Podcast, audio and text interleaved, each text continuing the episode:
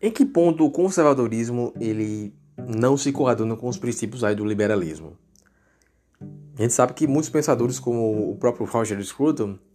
que é um dos mais famosos assim na atualidade, inclusive ele morreu recentemente, eles têm uma tradição aí é, de, de conservadorismo em que o conservadorismo ele tem ali pontos de contato com o liberalismo muito forte, inclusive em alguns grupinhos aí ANCAPs a gente vê que eles rechaçam bastante o pessoal que usa o termo liberal conservador, só que na verdade na época do, dos pais fundadores tanto os liberais como os conservadores, essencialmente eles não tinham tantas diferenças, eram mais diferenças de, de graus bem sutis. Então, na raiz mesmo aí do liberalismo clássico, é bem provável que os conservadores e os liberais eles fossem quase que a mesma coisa. Então, é, a expressão liberal conservador expressa no, no seu sentido mais profundo a verdade sobre o liberalismo, o liberalismo clássico em si pelo fato de que ele está intimamente atrelado também ao conservadorismo e de hoje e que hoje de fato ele ele é muito mais conservador do que os pensamentos dos liberais da atualidade. Então, só que existe um problema no liberalismo que o conservadorismo é, aí já é um ponto de ruptura, porque o liberalismo ele defende muito essa questão do individualismo. Né? A Ayn Rand, no seu livro A Revolta de Atlas, ela expressa essa questão por meio de, de uma história ali, de uma,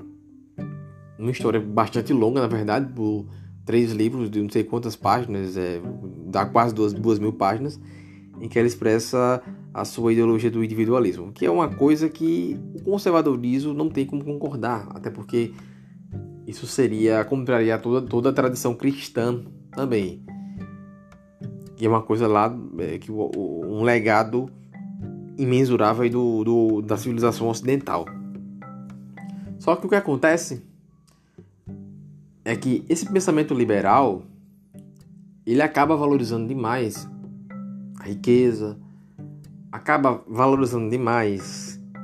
essa questão de, de do, do acúmulo de bens e isso, evidentemente, é, já é uma crítica muito antiga, na verdade, né? É, que a, tanto a religião como, como na verdade, é, pensadores, filósofos, já expressaram a sua, a sua, o seu descontentamento com essa questão de que o ser humano ele se volta muito mais a esse lado superficial e materialista na verdade, não, e eu digo aqui materialismo não no sentido do, do Karl Marx, né, evidentemente, não no sentido do materialismo, materialismo dialético, mas muito mais no sentido de materialismo no, no, no, no, no lato senso mesmo, na, dessa valorização dos bens materiais, do dinheiro, da, do individualismo, que é uma coisa que hoje em dia também é, é o mote desses livros de autoajuda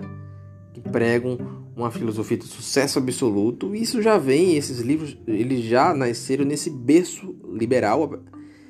apesar de que, evidentemente, eles não são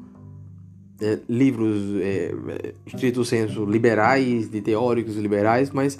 eles são livros influenciados pelo liberalismo. Então, essa filosofia do sucesso econômico,